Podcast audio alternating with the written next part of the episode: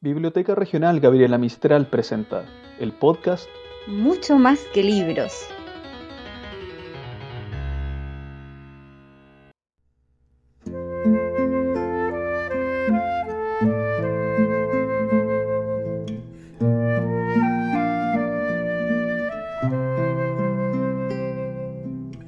Hay que trabajar, hay que aprender, hay que comer, hay que descansar.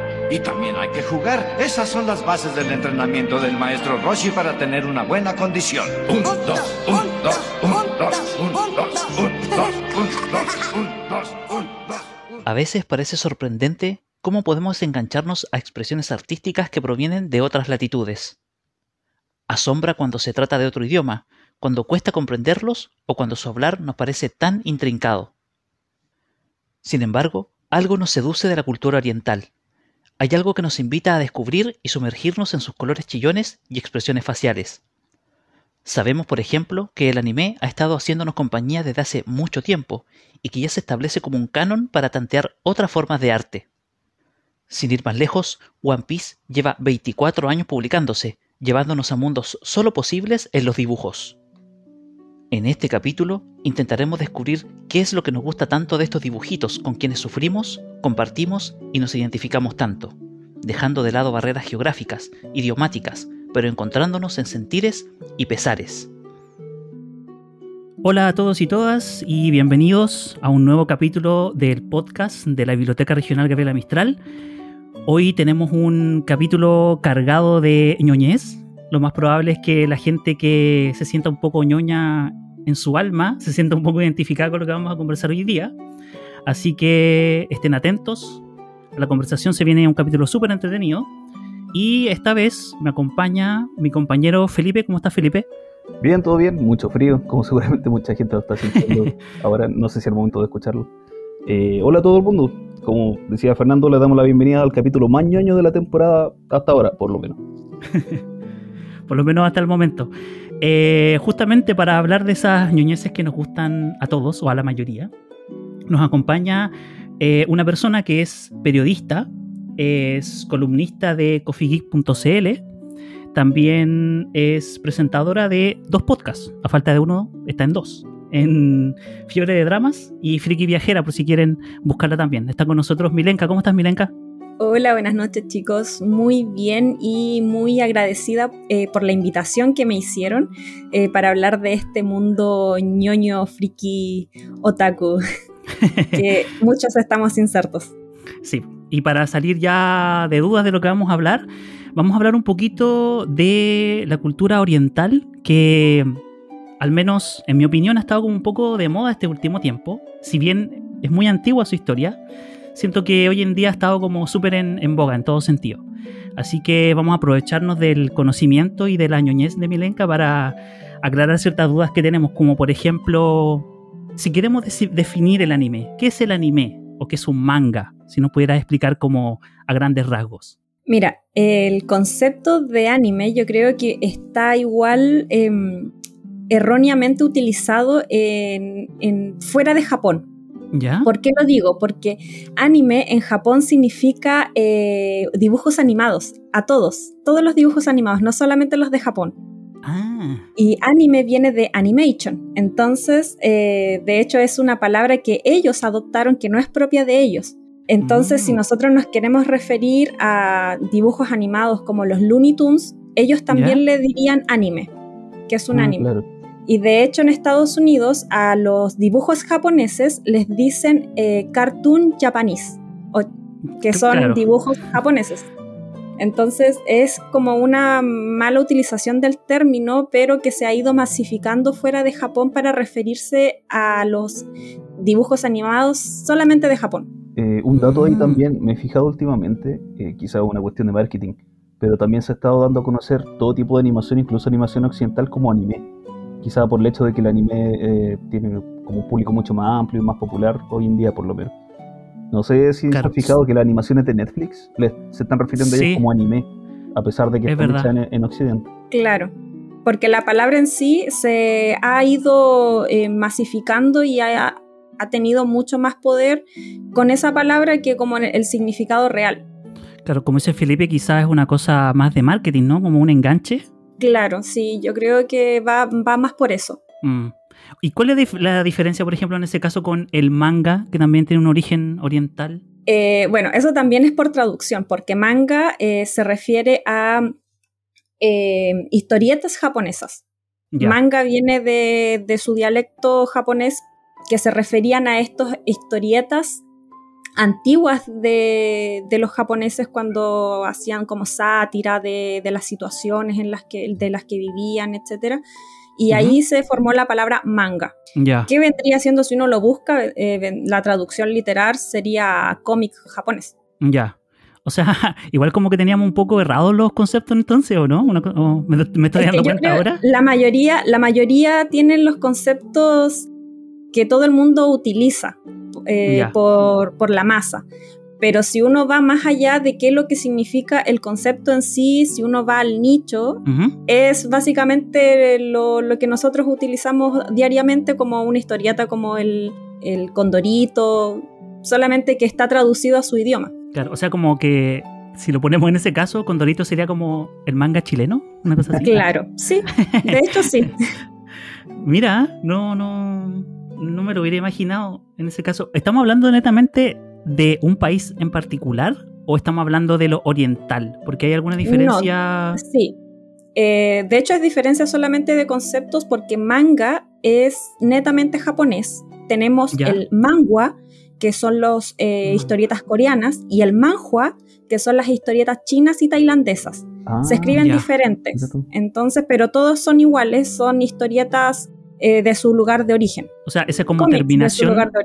Esa terminación de la palabra es como solamente por una cosa de traducción del país. Claro, sí. Ya. De hecho, eh, cuando uno lee, eh, en este caso, estas historias asiáticas, uno siempre pregunta qué estás leyendo, manga o mangua o manhua y ahí uno entiende al tiro de que si está mm. leyendo algo en japonés, algo en coreano o algo en chino. Por lo menos los que estamos insertos en ese mundo entendemos la, diferenciación. porque también el contenido es muy diferente. Em, porque, por ejemplo, el manga japonés se lee de atrás y hacia adelante y de derecha a izquierda. Y no es, eh, no, muchas de las páginas no son coloreadas, son todos en blanco y negro y tienen páginas a color que son como exclusivas y que siempre traen una o dos páginas a colores. Sin embargo, el manga, que es el coreano, se lee como el cómic eh, norteamericano, se lee de eh, izquierda a derecha y se lee de adelante hacia atrás. Pero eso no tenía ni idea, pensé que no, yo tampoco sabía eso. a los mangas japoneses. Igual, eh, tomando lo que hice Milenka, me he dado cuenta tal como había mencionado, en los mangas que he leído, una especie de evento especial el hecho de que tengan varias páginas a color. Seguramente es por el formato en el que venden los mangas, que lo venden en compilaciones, no son como los cómics occidentales que son, por ejemplo, no sé, Linterna Verde. Y solamente el cómic de Linterna Verde en 16 páginas. Ahí te venden la compilación como Shonen Jump, cosas así. No sé cuántas páginas eran, 200, 300, de distintos mangas dentro. Seguramente una cuestión también eh, de valor de impresión porque si en blanco y negro con otro tipo de papel es mucho más conveniente que estarlo imprimiendo todo a, color en papel glossy. Claro, es que lo que pasa es que las historias, eh, los mangas japoneses se publican en revistas allá en Japón, en la mm. Shonen Jump o en la Kodansha, entonces son de tiraje rápido, de tiraje que uno lo puede comprar como en los carritos, por decirlo así, los carritos verdes. Entonces, por eso necesitan que salga lo más rápido posible con, eh, y que no sea tan caro. Claro. ¿Es por eso que, sale en blanco y negro? ¿Sería como una de, de las razones o tiene otro, otra connotación? En, esa sería una de las razones. Ya. O sea, esa sería en blanco y negro. Ya. ¿Y, ¿Y, alguna otra diferencia, por ejemplo, en términos de contenido, temas que tocan? Porque ya, bueno, ya sabemos, bueno, la gente que está como inserta dentro de este mundo tiene como ese conocimiento. En realidad yo ahora estoy aprendiendo varias cosas de lo que tú nos estás explicando, pero alguna diferencia, por ejemplo, de temática, dependiendo del país, no sé, por pues, tipo de dibujo, ¿Algo que se diferencian? Eso igual me llama la atención porque yo solamente me he acercado un poco al manga y el manga da para mucho. Como qué diferencia habría entre las temáticas coreanas o china, taiwanesa. Eh, no, eso va a depender netamente del artista. El dibujo eh, netamente del diseñador, del, del, mangaka o de la persona que realiza la historia, que la crea. Lo que sí, cuando son temas, o sea, la mayoría de, de la historia en sí tratan temas de la cultura. Entonces, entonces ahí es lo único que se diferencia. Supongamos, si yo leo un manga que, eh, no sé, un manga shonen y está ambientado en Shibuya y en una banda eh, Yakuza. Si, lo, si lo mandamos para el lado coreano, eh, vendría siendo como la mafia coreana en algún sector que, que sea parecido al, a Shibuya, pero todo en contexto coreano. Ya, entiendo. Pero no tiene, eh, en ese sentido del, del, dibujo, no es más que nada lo que dibuja la persona que crea la historia. O sea, depende netamente del artista. Sí. Ya. En ese caso, lo que he notado también, o sea, lo digo desde la ignorancia, hay algunos que reflejan mucho de la cultura de cada país. O sea, hablan también temas que tienen que ver eh, de la sociedad o, que, o meten también muchos temas históricos, no solo en el anime o en el manga. me da la impresión que los doramas también hacen mucho eso. Eh, sí, porque una de las formas de poder como vender su producto es mostrarle a la gente una imagen de su país que no siempre es la, imagen real. Claro, eso iba. Claro, es eh, algo utópico. O sea, es como una caricatura, o sea, valga la redundancia, es como una caricatura de lo social o algo así. No tanto caricatura, sino que ellos quieren mostrar lo que ellos en realidad quieren ser, quieren ser como el ideal. Ya, ah, claro. Sí, de hecho, eh, enganchándome un poquitito, yo jamás en mi vida pensé que iba a aprender tanto como de la historia antigua en Japón y, de Oda Nobunaga. Antes ni siquiera sabía quién era, ahora me leí como cinco mangas sobre Oda Nobunaga. Mm, ya. ¿Viste Yasuke? Eh, no, creo que la última que leí de Oda Nobunaga es como un Isekai, creo que se llama. Que era un, chef de cocina francesa moderna que se va al pasado en Japón y se gana la confianza de Oda Nobunaga haciéndole como plato gourmet. Súper interesante, pero está eh, como desde el 2015. No, mira, hay un, eh, un anime en Netflix que se llama Yasuke, el, ah, eh, que es el samurái negro. Sí, eh, eh, eso está basado en, una historia real. Sí. lo único que sí que no es una historia, también es como un isekai porque no es completamente histórica, pero lo bueno que tiene este anime es que es una producción norteamericana y japonesa. Y el el director es norteamericano y se llama LeSean Thomas y él fue el que creó el guion para este anime y la animación fue hecha por MAPA, un estudio muy muy conocido en Japón. Y entre los dos hicieron esta historia que como dije anteriormente no es eh, completamente histórica porque tiene mucha magia de por medio. Así que es una mm, es una de las propuestas de Netflix para poder ampliar su catálogo mm, eh, asiático. Mm. Ah, claro. Sí, hay mucho material de ese estilo ahora en diferentes plataformas de streaming también. Sí, eh, tomando un poco lo del anime, algo recuerdo de la historia, como lo que está registrado en la historia real, que era un hombre africano que terminó eh, lo nombraron samurái y terminó trabajando como guardaespaldas para Oda Nobunaga, que era el, tipo del que estaba hablando, uno de los, ¿cómo podría decir? Los señores de la guerra. Sí. De una época feudal de Japón. Sí, exactamente. De hecho, es catalogado como el primer samurái africano de la historia en Japón. Sí. Buena. ¿Cómo se llama, perdón, el, el Yasuke. Se escribe Yasuke, con Y. Y con K también. Y con K, claro. Milenka, en ese, en ese caso, o sea, te voy a cambiar un poco de tema, aprovechando que estábamos conversando de esto de que se amplió mucho la gama la oferta, yo creo, en realidad, de, este tipo como de material. ¿Por qué crees tú que nos gusta tanto? ¿Por qué nos enganchan estas historias, ya sea del anime, de los mangas, de los doramas? ¿Qué te pasa a ti, por ejemplo? ¿Por qué este gusto adquirido, si es con el tiempo, alguien te metió a este mundo?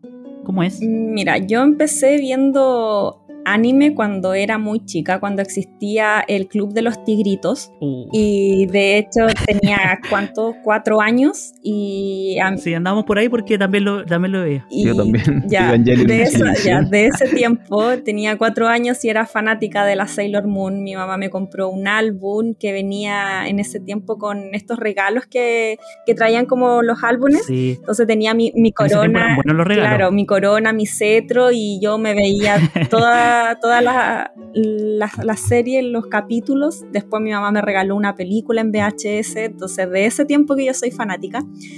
Después lo dejé de lado un poco, ya cuando entré como más a la adolescencia y me enfoqué como en, en, otras cosas, en otros gustos. Y cuando volví a la universidad, empecé de nuevo empecé de nuevo a ver como los, lo, nuevo que había, los nuevos animes que, que, habían salido y todo eso. Y ahí me di cuenta de que la trama que tienen eh, son bien profundas algunas, o sea, tocan temas bien delicados algunos, eh, otros que simplemente uno se sienta a, joderse de la risa. Eh, otros te muestran como una realidad que tú quisieras tener que te saca de tu, propia realidad. Entonces yo creo que por eso es tan codiciado este mundo, porque eh, uno ve un anime, un capítulo de, cualquier serie y uno se olvida, se olvida de la realidad. Claro. lo que pasa con, bueno, ahora estamos hablando particularmente del anime, pero yo creo que, que también lo es.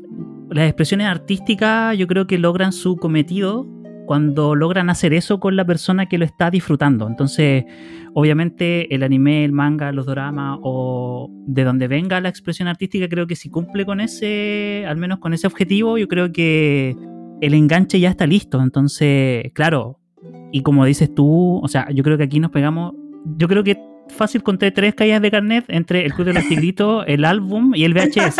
Entonces ya son, son tres caídas de carnet que el carnet me dio bote acá en el, en el suelo. Pero sí, yo creo que la mayoría, y yo creo que la mayoría de, los que van a escuchar esto, se van a sentir súper identificados. O sea, ¿quién no vio el Club de los Tigritos? ¿Quién no se instaló ahí en la tele a ver eh, Sailor Moon, Los Caballeros del Zodiaco, Dragon Ball Z? O sea, yo conozco gente que su infancia estaba marcada por ese tipo de, de experiencia. Claro, aparte que son son súper emotivos algunos de las escenas que marcan. Sí, sí. Eso es cierto también. Me llama mucho la atención, eh, haciendo una diferencia con lo que es la animación occidental, a la que uno está acostumbrado y ha accedido cuando chico, eh, que tocan temática y la abordan de una manera muy distinta como uno estaba acostumbrado. Por ejemplo, la mayoría de la animación occidental se centra en cosas para niños pequeños, a lo más adolescentes.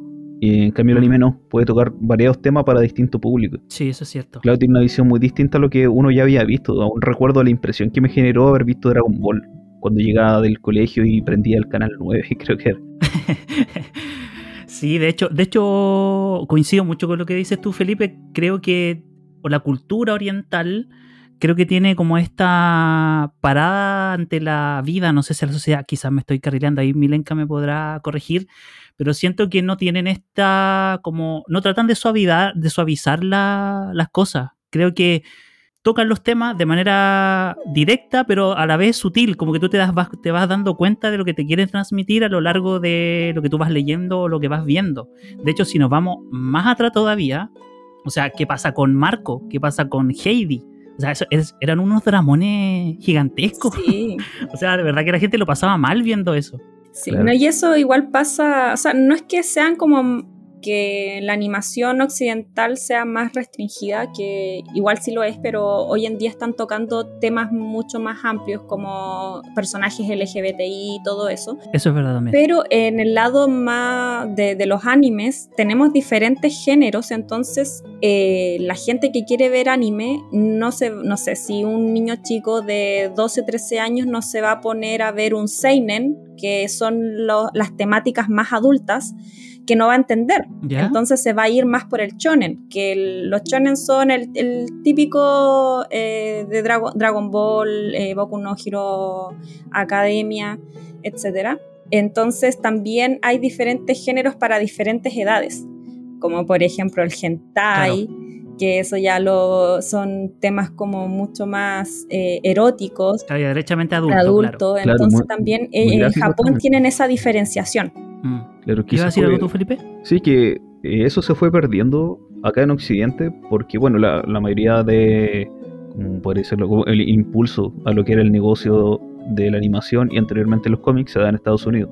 Y eso se fue perdiendo a través de las décadas porque antiguamente también tenían un público muy amplio, desde niños pequeños hasta adultos. Después empezaron a censurar como loco y al final todo quedó solamente para niños.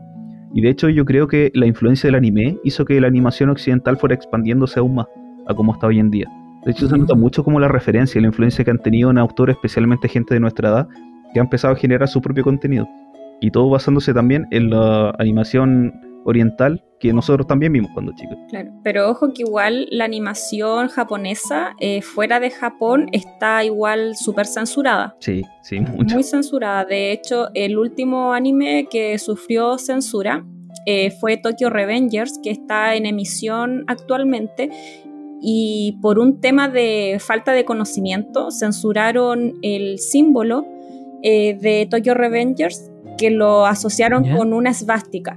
Mm. y ah, en realidad esa no era la esvástica, era un manji, que es el símbolo de Buda, si no me, si no me equivoco. Sí, sí. Y son diferentes, son diferentes, pero eh, por falta de conocimiento todos dijeron que ese anime eh, era súper violento porque mostraba una esvástica que, y todo, todo el tema histórico que hay de por medio y lo censuraron. Mm. Censuraron como donde aparecía ese símbolo.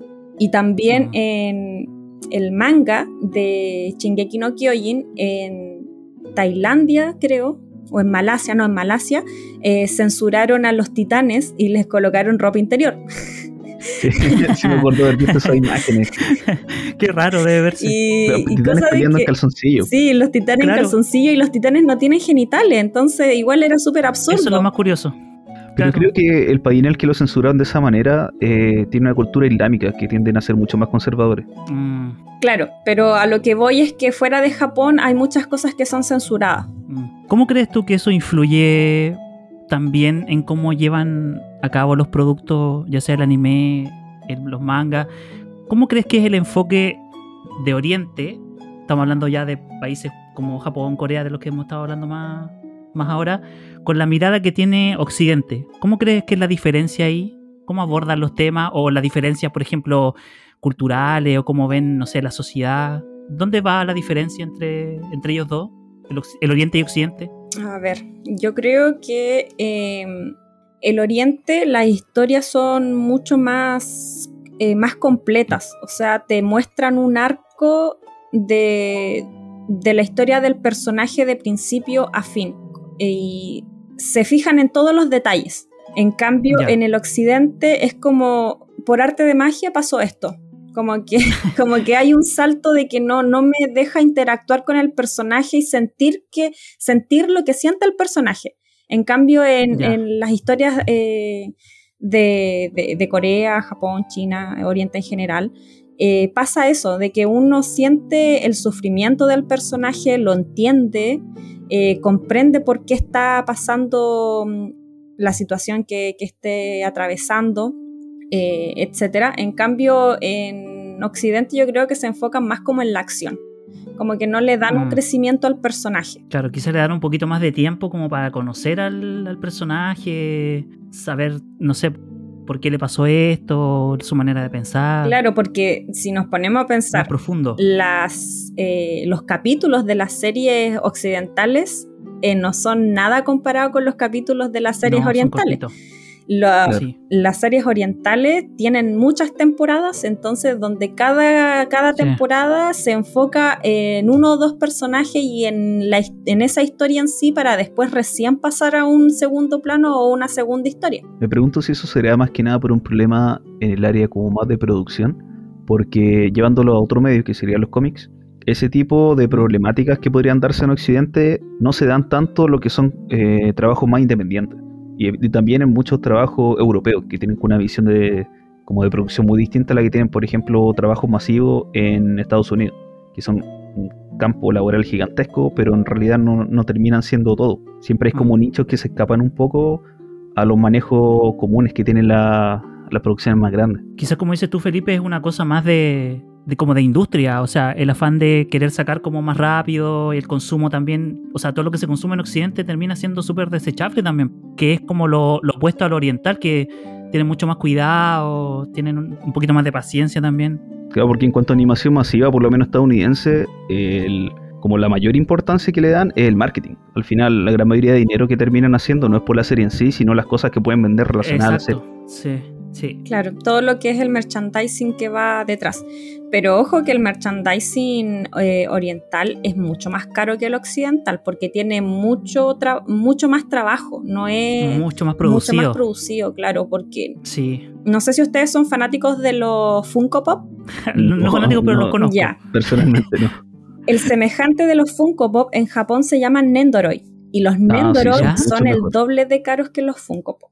Porque Pero también son mucho más llamativos, un trabajo mucho más acabado y más placentero a la vista comparado con los Funko. Sí, porque es el mismo personaje que uno ve en el anime, pero de manera más eh, cute, más chibi. Chibi significa así como una, como chiquitito, bonito. Sí. Estoy anotando todos los términos. Voy a hacer un glosario al final. Estoy anotando todos los términos. Los niños que escuchen van a entender todo lo que estamos Sí, al tiro. Sí. y aparte, retomando lo que decía Felipe del tema de que la animación occidental es mucho más desechable, eh, yo creo que va más que nada como en la, cultura de Japón, sobre todo que allá los mangakas son súper explotados. Entonces, si eh, a un manga o una historia le está yendo bien, eh, lo explotan hasta más no poder y le dicen al... Claro, lo exprimen y le dicen al creador es que tienes que entregarme más manuscritos y como tienes que decirme qué, qué más va a pasar, alarga la historia y por eso hay en los animes, no sé si ustedes conocen el término de relleno, y es por lo mismo, porque una historia que le está yendo tan bien, la largan, la largan, la largan y todo lo que tienen es mucho relleno. recuerdo hace un tiempo haber visto una imagen de como un horario de trabajo de un mangaka. No me acuerdo de qué mangaka era ni en qué estaba trabajando, pero trabajaba como 20 horas diarias. Sí, es terrible. Descanso, todos los días. Es terrible. Y de hecho hay muchos, o sea, ahora la cultura del mangaka es crear una historia de principio a fin y ya resuelta y presentársela al editor y si le va bien, ahí recién hacer como una segunda temporada. Es como lo que se, está repitiendo eh, hasta el momento. ¿Eso es como para la producción o como para la calidad, básicamente? Mm, yo creo que para la, la producción. Ya. Porque igual hay todo un equipo detrás que son los que hacen los dibujos, porque lo que hace el mangaka es el bosquejo solamente. Se lo muestra al editor y el editor si da el visto bueno lo envía como al, área de diseño donde hay muchos eh, jóvenes explotados diseñadores que tienen que hacer los dibujos. claro. De hecho, un dato no menor que no sé si todos, pero la inmensa mayoría de los mangakas trabajan con muchos ayudantes. Normalmente tienden a ser un poco ignorados y trabajan de forma anónima, pero ellos normalmente no hacen el trabajo completamente solo a puro puño. Y de hecho muchas veces los ayudantes terminan transformándose en mangaka que también terminan con su propio ayudante y así, así una y otra. si pudiéramos definir mangaka, ¿qué vendría siendo como, si lo queremos occidentalizar, qué, figura sería dentro del trabajo? Un escritor de historietas. Eso sería él, sería como el, como el trabajo de guion, ¿no? Es el que crea la historia, es el, creador del manga. Mangaka es el creador del manga. Ya, así como para, como para ir un poco, como te digo, estoy anotando mi glosario de, de, términos, pero no, está súper está súper interesante en verdad saberlo.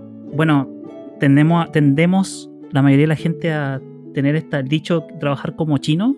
Parece que es verdad, al menos en este, en este aspecto, como que se trabaja mucho también, porque aparte que también son, eh, son productos de muy buena calidad, creo yo, en todo sentido. Sí, de hecho, muchos de los mangas que llegan acá a Chile eh, los serializan editoriales grandes que son súper conocidas, que tienen una calidad increíble, como lo es Norma Editorial o Milky Way, Tomodomo, Ibrea.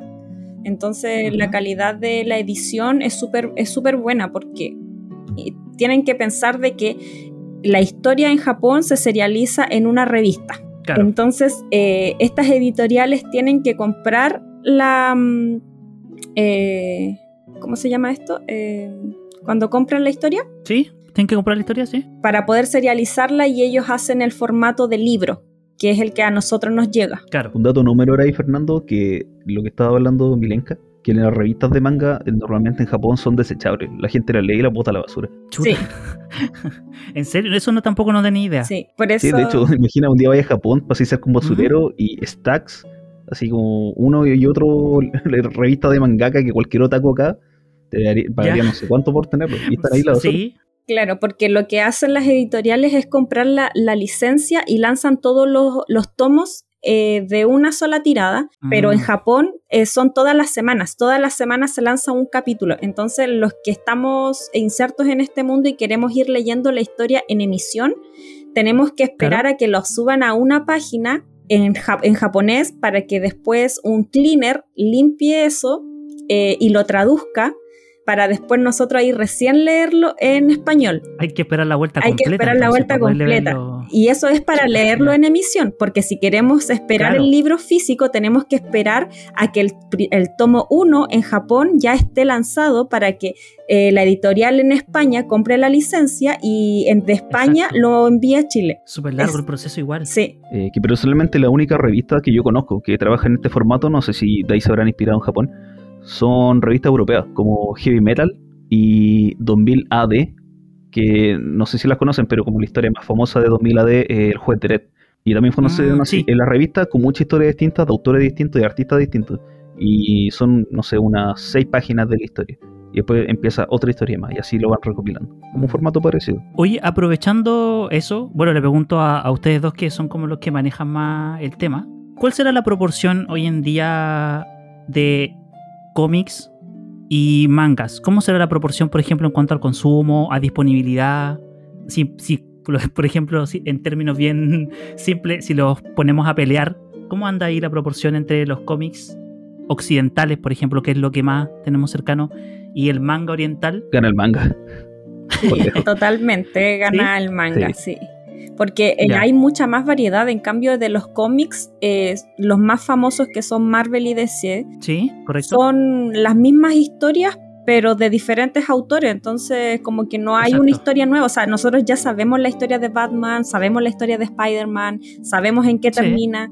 Eh, y lo que han hecho últimamente es como darle un giro o, el enfoque de un autor de, la misma historia. En cambio, en el manga no, en el manga sí o sí tenemos diferentes historias y hay mucha más variedad, o sea, hay demasiada, hay mucha cantidad. Sí, cómo funciona especialmente en Estados Unidos con lo que son los cómics de superhéroes, que como decía Milenka, eh, van por equipo y por arco argumentales.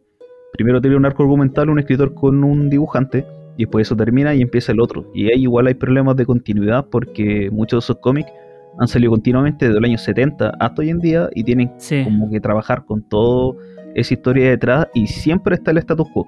Independiente de lo que pase en la historia, el siguiente escritor va a seguir con la misma cuestión que estaba exactamente antes. Claro. al final no avanza nunca. Igual le sí.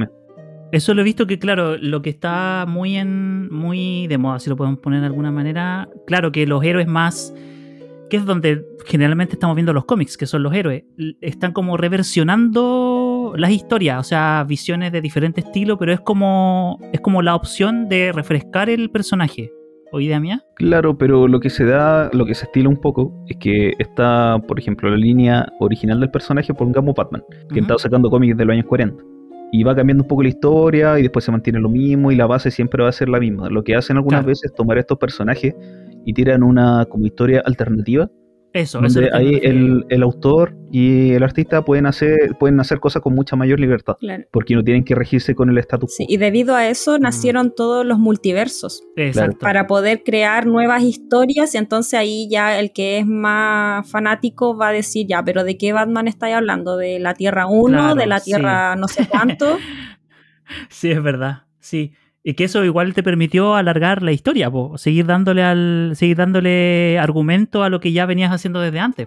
Claro, de hecho en el cómic eh, europeo, en el cómic estadounidense de superhéroes, eh, se le dio como mucha importancia a eso hace mucho, muchos años atrás, hace como 20, con una línea editorial que tenía Marvel que se llama Ultimate, creo que era.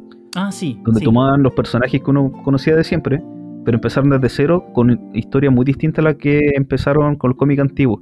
porque no tenían que seguir el status quo, así que se ven una gente muy distinta y diferente. Creo que ya no existe esa editorial, pero había leído un par de cómics de eso y hacían cosas muy interesantes. A veces no eran muy buenas y otras veces eran excelentes. Y en términos de, consumo, así hoy en día, ¿qué creen ustedes que, Gana el manga consume más? También. ¿Sí, también? Sí. hace un tiempo leí un reportaje que Boku no Hero Academia vendió como el doble o el triple que todos los cómics de superhéroes juntos en Estados Unidos.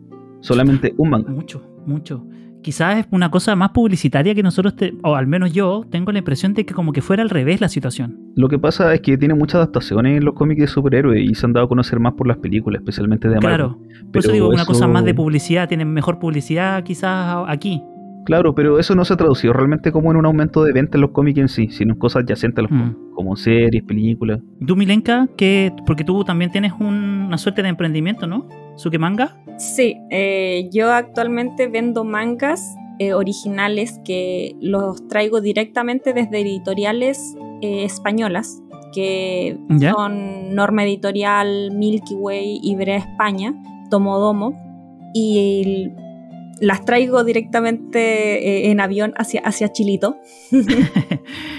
y, pero tú has podido observar este eso, ¿no? Sí, eh, hoy en tema día, del consumo. Hoy en día el consumo del libro físico, del manga físico, está muy, muy en boga, porque antiguamente, como no llegaban eh, mangas eh, acá a Chile, la única manera de poder leerlos era online. Entonces, ahora que eh, es mucho más fácil tener el libro en físico, hay muchas personas que están coleccionando historias de los años 90, solamente por la nostalgia de tenerlo en físico y de, coleccionar el, libro. Aunque ya se conozcan toda la historia. Sí, sabes, yo creo por dónde va que el otro día lo pensaba, bueno, pensando en, este capítulo, eh, hice la siguiente reflexión, totalmente personal. Esta generación en la que estamos nosotros, al menos los tres que estamos acá, quedamos en esa transición entre lo digital y lo físico.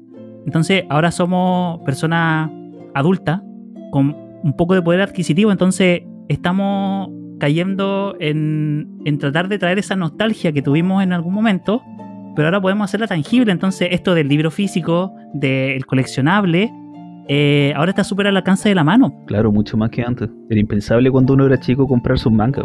¿Dónde lo claro. ¿Con qué plata? Pero ahora es mucho más Claro, ¿y dónde? lo, también. Es el tema. No sé si a ustedes les pasará lo mismo, pero al menos yo llegué como a esa conclusión. Sí, de hecho, ahora que uno tiene un poder adquisitivo mayor, yo me he comprado todos los mangas que alguna vez leí online y ahora los tengo ahí en mi, en mi repisa y cosas que, yo antes quería y no pude tener, como figuras eh, y ese tipo de cosas. Sí, caemos, caemos ahí en el consumo, yo creo que, pero es netamente nostalgia, o sea, yo le echo la culpa totalmente a la nostalgia el querer eh, tenerlo en físico, ya sea figura, ya sea los mangas, ya sea el, el, anime mismo. Es que igual depende de la persona, porque a mí me encantan los libros. De hecho, yo tengo colección de cómics, de libros normales de viajes, de mangas, porque me encanta el libro, me encanta el libro físico, sentir el, olor, claro, sentir el olor de un libro nuevo. Eh, me fascina. Entonces, más que nada por eso y tener esas historias que yo leí eh, en, el, en la tablet, tenerlo físico, poder hojearlo y, ver como el trabajo del artista y no eh, traducciones mal hechas. Entonces, claro. entonces súper gratificante. Mm, sí, no, sí. Bueno, nosotros que estamos ahí en la, en la biblioteca, eh, sí, también lo sentimos. De hecho, la gente también no, nos expresa lo mismo. No hay como, no hay como este romanticismo que tiene el libro físico. O sea, la experiencia es totalmente distinta. No es lo mismo. Más ahora que estamos frente a una pantalla por tantas horas, yo creo que una de las grandes opciones que tenemos es alejarnos a través de los libros, pues el libro físico es una gran ayuda. Claro, hay una relación muy íntima con lo que son los libros en formato físico, que viene de hace miles de años atrás. Y mm. todavía ha persistido, va a persistir en el tiempo. yo sinceramente creo que nunca va a morir lo que eh, lo que van a ser las editoriales físicas de libros, mangas, cómicos, lo que sea. Siempre van a estar ahí. Sí, es verdad. Milenka, una pregunta así como personal, si tuvieras que darle como un, un valor al, a este tipo de, de animación, de expresión cultural en tu vida diaria, en lo cotidiano, ¿qué influencia ha tenido en ti o en tu vida diaria? ¿Cómo te desenvuelves? ¿Cómo el, ¿O el grupo de personas con los cuales te juntas? Yo creo que ha influido demasiado, demasiado. Eh, porque de hecho mis amistades están todas dentro del grupo eh, Otaku ñoño friki. Buena combinación. Buena combinación. Entonces, o son fanáticos del anime o son gamers.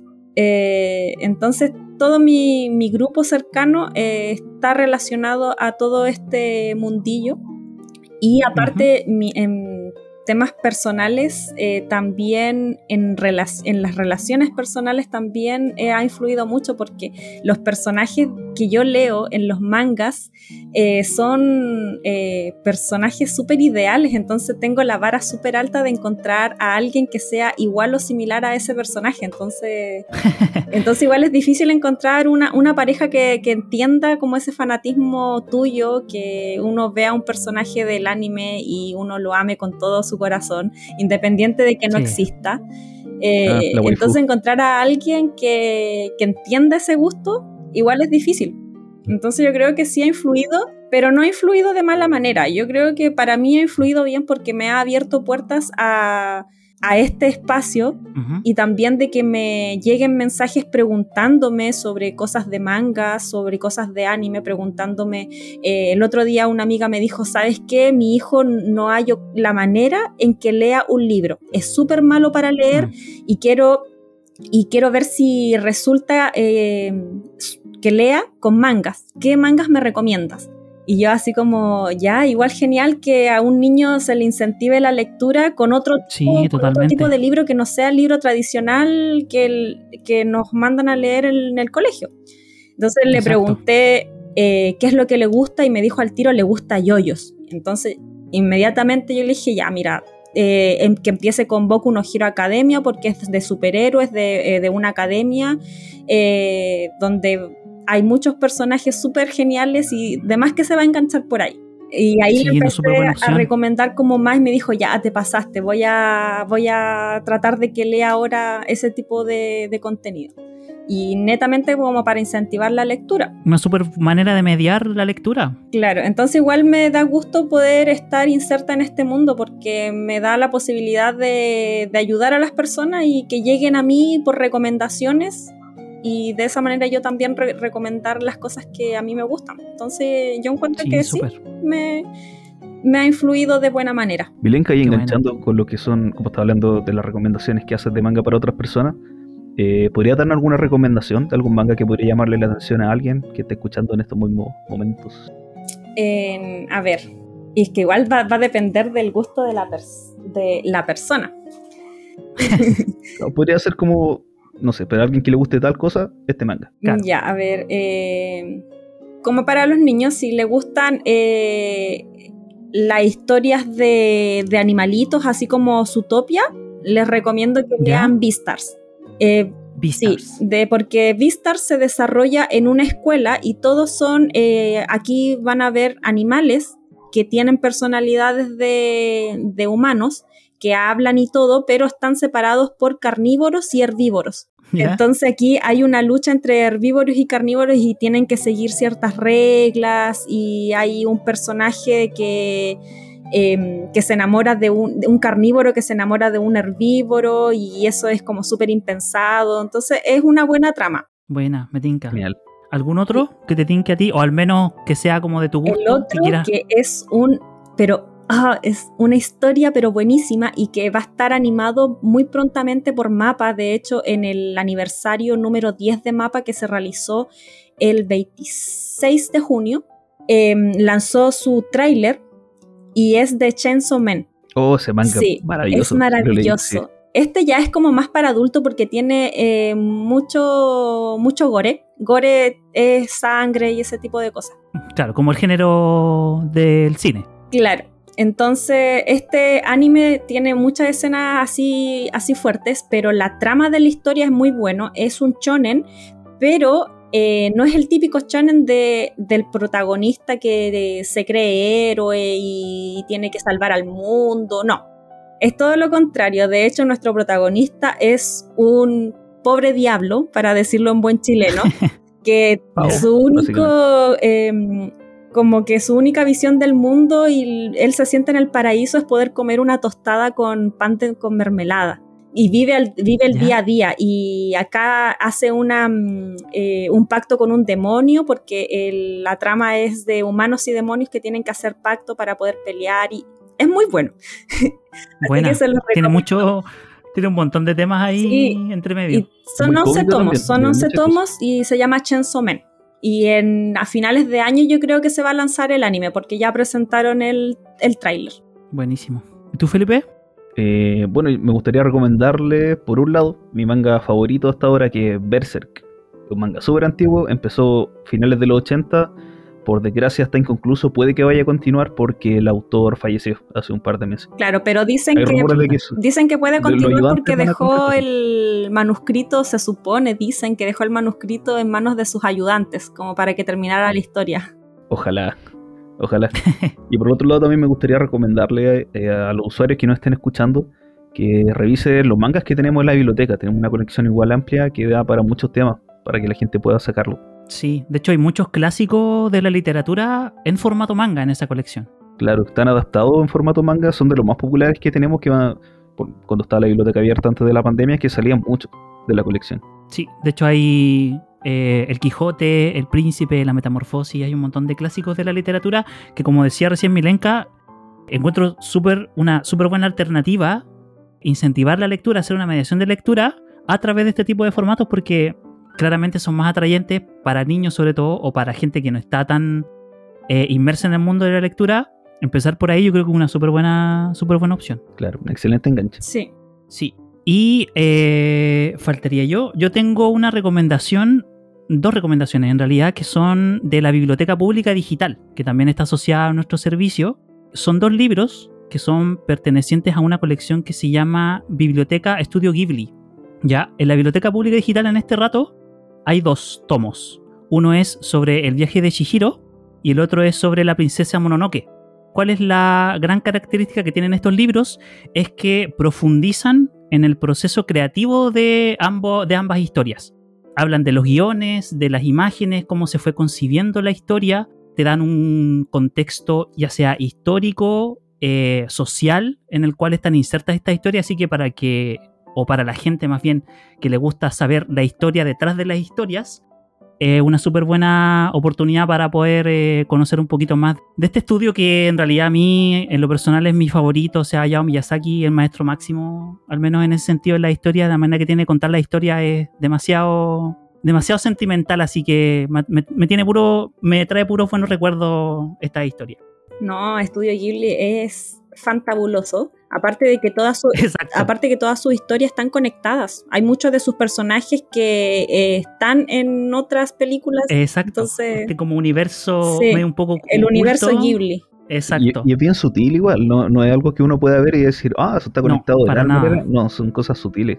Y es muy emocionante reconocerlo en las películas. Así que si quieren conocer un poquito más de Hayao Miyazaki y de los estudios Ghibli en general, les dejo esas dos recomendaciones. Así que podríamos seguir hablando en realidad mucho más tiempo. O sea, nos hemos pegado un, rally entre, entre nuestros recuerdos también un poco y traerlos también al, presente en la realidad que estamos viviendo ahora y toda esta influencia oriental que hemos tenido a lo largo de los años. Eh, pasamos, llegamos desde Heidi, Marco, hasta Beastars, que es como algo un poquito más, más actual. Eh, Milenka, muchas gracias por acompañarnos, gracias por el tiempo, gracias por toda tu sabiduría en, estos temas. Y te dejo por si quieres dejarnos algunas palabras de cierre. Eh, reiterar los agradecimientos por haberme invitado y si quieren saber más sobre eh, recomendaciones, pueden seguirme en mis redes sociales. En Instagram me conocen como Milenka y tengo un link en mi perfil donde los lleva a, todo, eh, a todos mis podcasts y páginas donde escribo.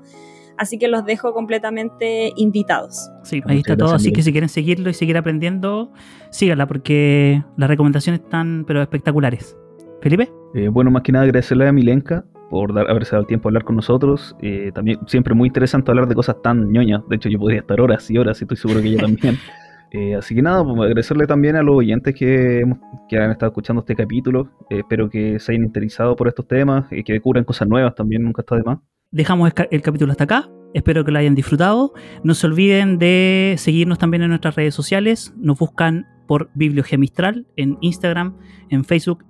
Síganos también en Spotify, también estamos en Anchor, que es otra plataforma de podcast. Síganos en YouTube, que también estamos subiendo todas las actividades que estamos haciendo. Atentos a la cartelera en la página web. Y esto fue mucho, más, que, libros.